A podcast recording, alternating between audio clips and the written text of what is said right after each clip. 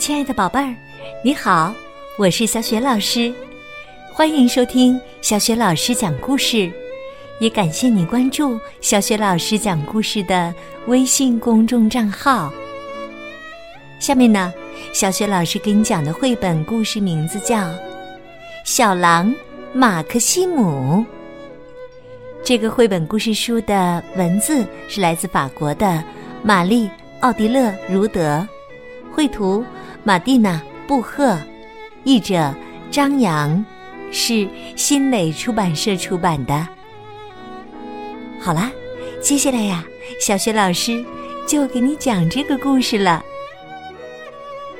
小狼马克西姆，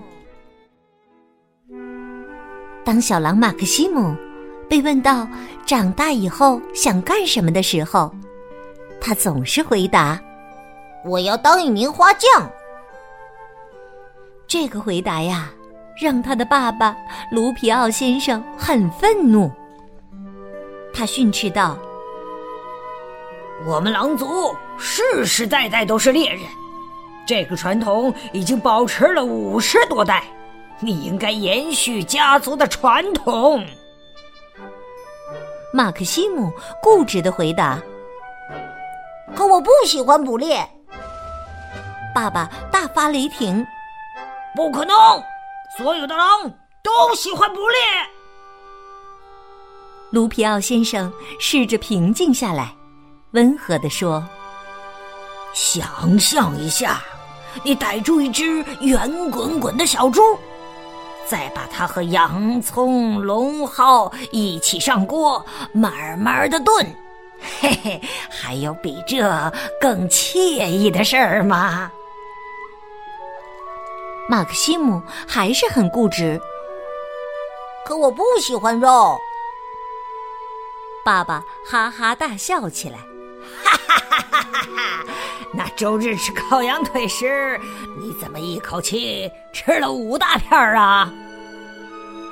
那是买来的肉，不是捕猎得来的。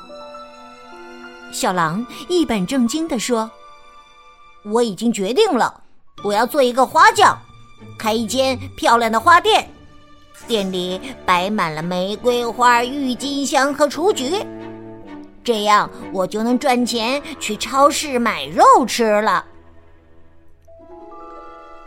深夜呀，卢皮奥先生睡不着。在厨房里急得直打转儿，他暗自发誓：“嗯，我一定要阻止马克西姆当花匠，要不然，嘿嘿，要不然我这老脸往哪儿搁呀？”一天晚饭时，卢皮奥先生突然想到了一个主意，他要培养儿子对捕猎的兴趣。他胸有成竹地说：“儿子，明天一早我们去森林里玩抓兔子、逮小猪的游戏。如果这样你都不能爱上捕猎的话，我我就把鸭舌帽吞下去。”第二天一大早，卢皮奥先生就带着儿子来到了森林。他低声说。我们先藏在树丛里，等兔子来了，我们就突然跳出去，一把抓住它。父子俩猫在草丛中耐心的等待。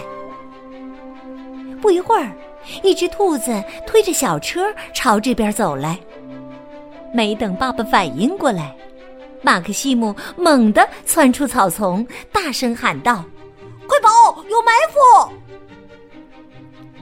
爸爸愤怒的问道：“笨蛋，你为什么要这么做呀？”“因为我不喜欢捕猎。我已经告诉过你了，打猎是残忍、野蛮、粗暴的活动。我永远也不要当猎人。”我，马克西姆说着说着，突然停下来，睁大双眼看着爸爸。爸爸正在大口大口的吃着自己的鸭舌帽呢。嗯嗯嗯嗯。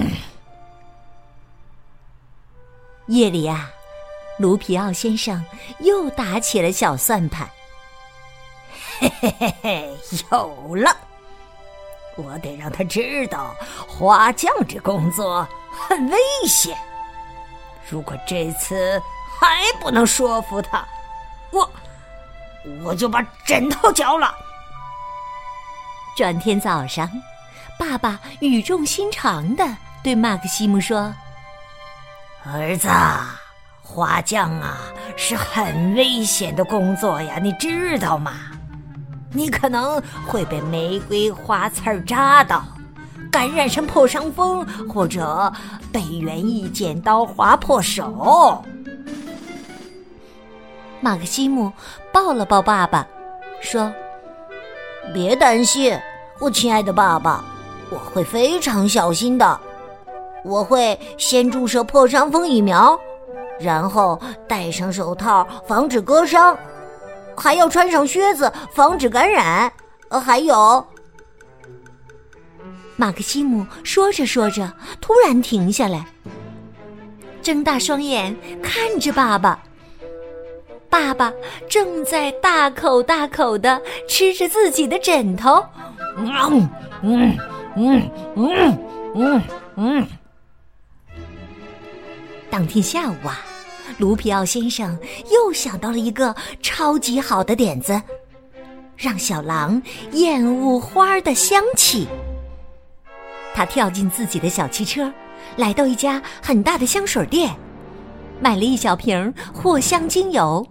一小瓶玫瑰精油和一小瓶紫罗兰精油。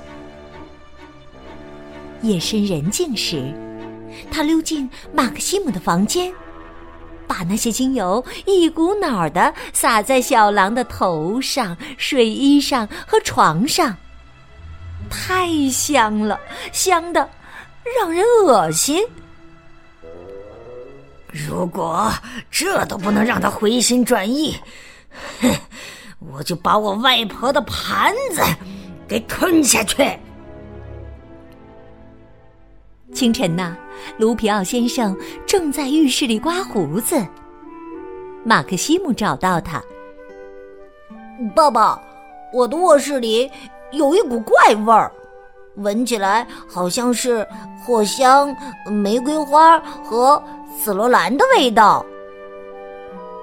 小狼想了一会儿，继续说：“爸爸，我以后不想当花匠了。”这个好消息啊，把卢皮奥先生吓了一大跳，一不小心用刮胡刀把脸都刮破了。他激动的问儿子：“是真的吗？”马克西姆点点头：“嗯，是真的。我以后想当一名卖香水的商人。”因为我刚刚发现，花最吸引我的地方其实是它们的香味儿，而不是。马克西姆说着说着，突然停下来，睁大双眼看着爸爸。卢皮奥先生啊，正在大口大口的嚼着他外婆的盘子。嗯嗯嗯嗯嗯嗯。那个瓷盘很漂亮，上面还会有粉色和蓝色的花朵。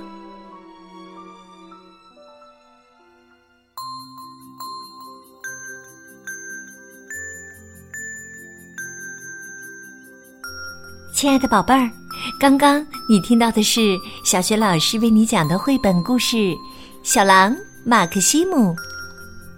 宝贝儿，故事当中的马克西姆为什么不想遵循家族的传统去做一名猎人呢？你知道为什么吗？